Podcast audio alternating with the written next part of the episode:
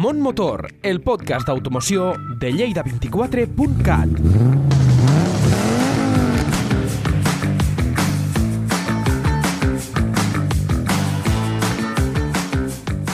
Hola, hola, hola, bienvenidos, bienvenidos a este podcast, a vuestro podcast del mundo técnico, del mundo de la automoción, del mundo de la tecnología, del vehículo, de vuestro vehículo, de vuestro posible futuro vehículo. Mi nombre, Cruz Miguel Ángel.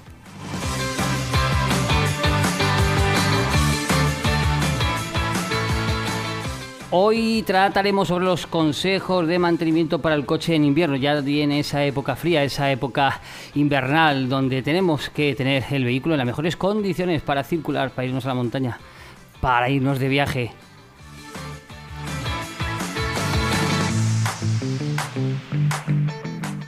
El hielo y la nieve son algo que a casi todos nos encanta. Los asociamos de alguna manera a la Navidad, el invierno, la diversión y todo ese tipo de cosas positivas. Incluso quienes han probado a conducir sobre la nieve en condiciones controladas saben que es una actividad súper divertida. Cuando no es tan divertida es cuando se amontona sobre nuestro coche.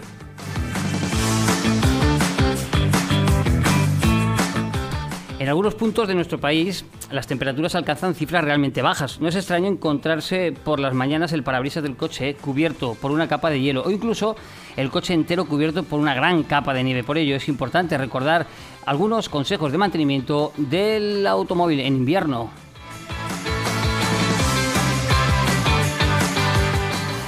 Desde aquí, desde los micrófonos de vuestro podcast de técnica de Mon Motor, eh, existen eh, una serie de consejos que os vamos a dar, entre ellas precauciones sencillas que nos ayudarán en la conducción durante los meses de invierno, cuando nos encontremos con nieve, hielo o asfalto muy frío. También es importante quitar el hielo y la nieve de los cristales del coche, así como tomar una serie de medidas para evitar averías en nuestro vehículo a causa de las condiciones climatológicas adversas.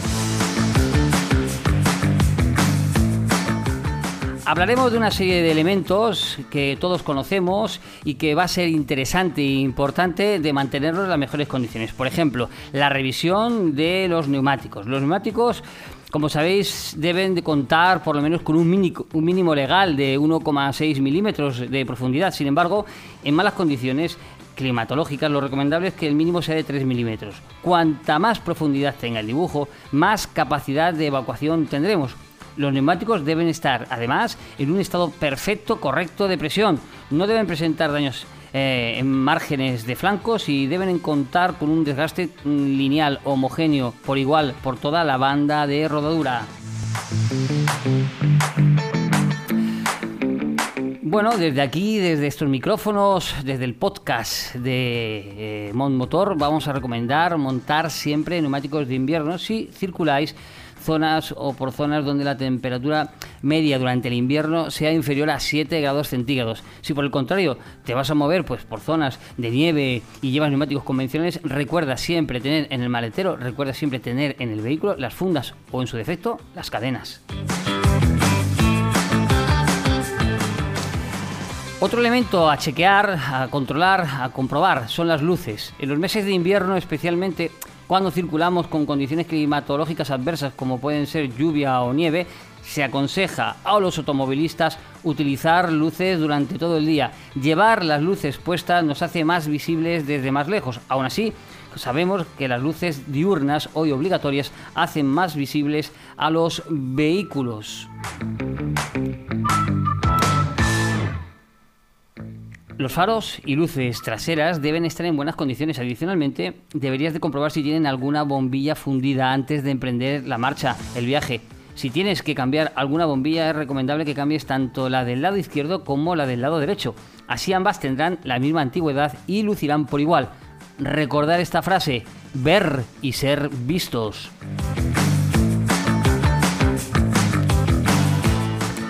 No olvidemos los frenos. Los frenos son uno de los componentes más importantes de nuestro vehículo, por no decir el más importante.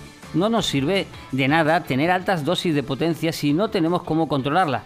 Piensa que el sistema de frenado es uno de los componentes que más uso y desgaste sufre a diario. Por esta razón, es importante garantizar su buen mantenimiento.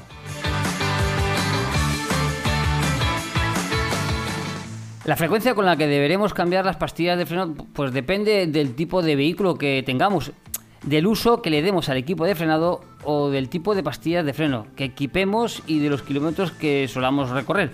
Esto hace que las necesidades de mantenimiento varíen mucho de un vehículo a otro. En cualquier caso, lo importante es chequear el desgaste tanto de las pinzas de freno como de los discos y asegúrate de que no existan desperfectos o suciedad excesiva en ellos. De igual forma, debes entender cómo funciona el sistema de frenado de vehículo y si tienes alguna duda al respecto con el sistema de frenado, siempre asistir a tu taller de confianza.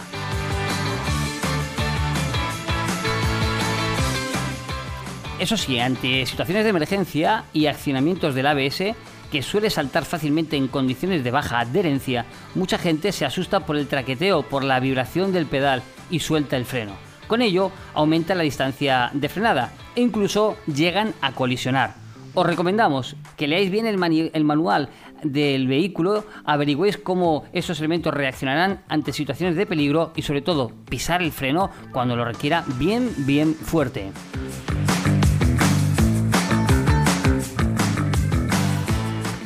Bueno, la visibilidad. La visibilidad es vital. Es otro de los elementos eh, que tiene que tener un correcto funcionamiento. Estos sistemas antiempañamientos eh, a veces eh, no son suficientes. Deberemos de limpiar siempre bien los cristales por dentro y por fuera. El gran olvidado, el cristal por dentro también te puede llevar a evitar pérdidas de visión o incluso reflejos de por las mañanas o al atardecer. También hay que tener las escobillas en buen estado y llevar algo de líquido anticongelante en el depósito del agua para evitar quedarnos secos o que se genere una capa de hielo en el cristal si activamos los eyectoras de agua. Además de utilizar los tradicionales rascadores, existen algunos trucos infalibles. Un ejemplo es llevar una botellita de alcohol de este de curar las heridas en el vehículo. Eso ayudará a descongelar bien bien el parabrisas. Con ellos podremos hacer desaparecer ese hielo sin dificultad, sin fracturar el cristal ni acabar con manos congeladas. Puedes verlos eh, en ejemplos como en muchos casos de que eh, echamos incluso agua caliente al cristal. Esto está totalmente prohibido. Podemos llevar a deteriorar y romper el cristal, rajar el cristal del parabrisas. Por tanto, no utilizar el agua caliente en este sentido.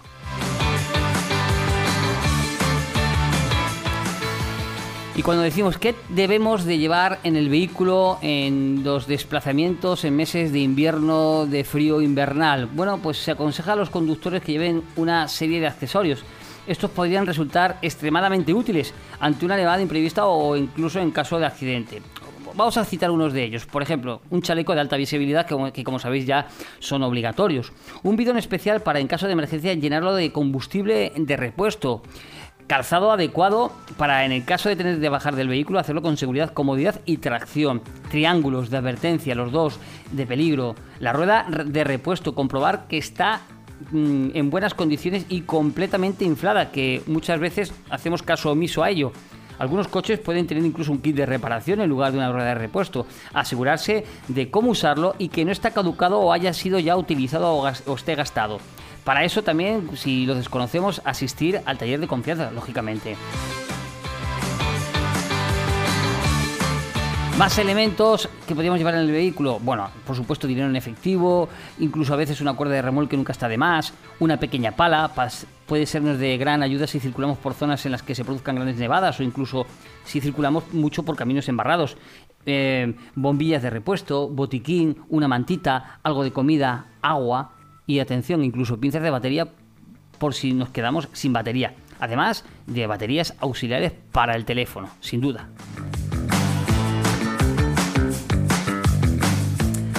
Hablando de baterías, la batería del coche, imprescindible para que todo funcione correctamente. Gracias a la batería del vehículo podemos desde arrancar el motor hasta poner en funcionamiento cualquier componente eléctrico cuando el alternador no esté en funcionamiento. Es el caso de la radio, el clima, el sistema infoentretenimiento. Bueno, pues más allá de los abusos o despistes, la batería del coche también puede descargarse por otras razones como las heladas en invierno. Por ello, nunca está de más cómo saber cómo, saber cómo se carga la batería de nuestro coche o cómo arrancar un coche sin batería. Antes de ponerte en marcha en invierno, echa un vistazo a la batería y revisa su estado de carga. Repito, si no entendemos nada de eso, llevarlo a vuestro taller de confianza.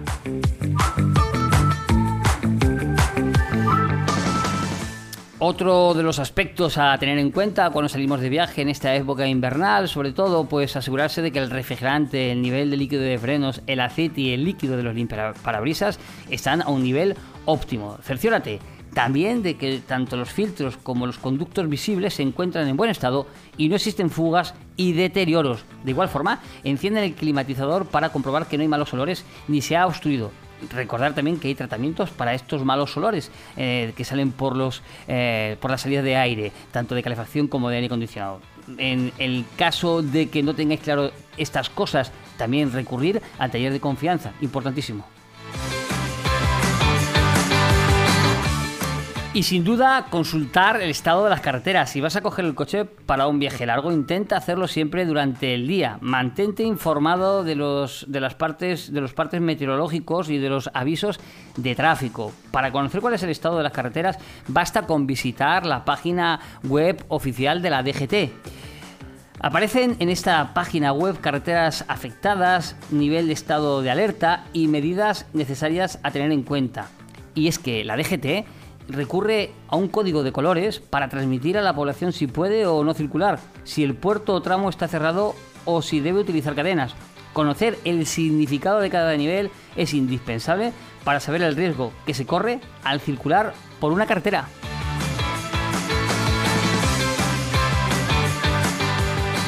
Como hemos dicho, la DGT recurre a un código de colores para transmitir a la población si puede circular o no. Y este código de colores se divide en cuatro niveles. Uno de color verde, que es cuando comienza a nevar, que se prohíbe superar los 100 km por hora en autopistas y autovías y los 80 km en el resto.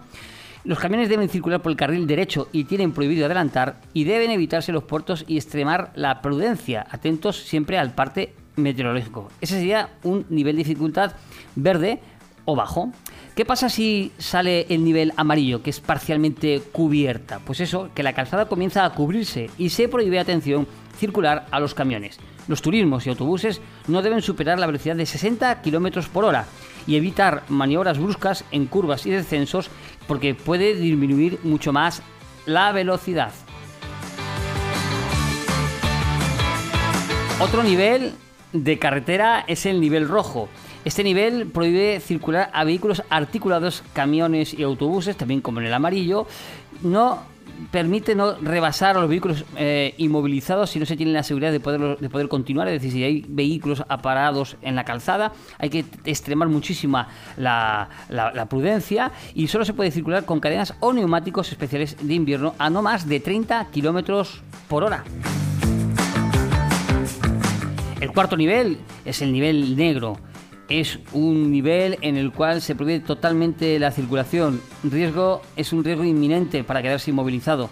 Y si se queda bloqueado, utilizar la calefacción y no abandonar el vehículo si no hay refugio. Eso sí, muy importante, intentar llevar siempre el depósito lleno cuando salgamos eh, en estas circunstancias de invierno con riesgo de nieve, porque puede pasar esto, que te quedes bloqueado. Así, por tanto, cuatro niveles, nivel verde, nivel amarillo, nivel rojo y nivel negro. Bueno, es que prevenir es de sabio. Seguro que prefieres evitar una avería que pagar una reparación. Hay algunas medidas que puedes tomar para evitar que el frío y la nieve estropeen tu preciado coche. Y si vas a dejar el vehículo inmovilizado durante días y van a bajar considerablemente las temperaturas, planteate comprar una funda para cubrir el coche. ¿Quieres evitar que se forme hielo en el parabrisas? El principal truco es colocar una mantita gruesa sobre el cristal y sujetarlo con los marcos de las puertas cerradas, también un trozo de cartón o papel de periódico, pero son más difíciles de sujetar. Por último, recuerda lavar el coche con mayor frecuencia en invierno, sobre todo si se ha utilizado sal para el asfalto, ya que es muy corrosiva y en esta época en las carreteras que son eh, probable que pueda nevar tienen este, esta sal o este potasio. Y la pregunta del millón, ¿valen estas recomendaciones para todos los coches? Sí, sí, en estos, estos sencillos trucos de mantenimiento son aplicables para los coches de gasolina, diésel, híbridos, eh, de gas, GLPs, GNCs o incluso eléctricos, aunque estos últimos tengan menos piezas mecánicas y elementos líquidos, por ejemplo, eh, que los modelos de combustión. Los elementos que más sufren las inclemencias del tiempo son comunes a todos estos tipos de motorizaciones, ya que hablamos de elementos como los neumáticos, la batería convencional, las luces, el clima o el interior y el exterior del vehículo. Y hasta aquí, hasta aquí estas consideraciones importantísimas, estos consejos de mantenimiento para el coche en invierno. Recordar, más vale prevenir que reparar el podcast, vuestro podcast de Mon Motor. Espero que os sirvan todos estos consejos. Un saludo. Mon Motor, un cop al mes a lleida24.cat.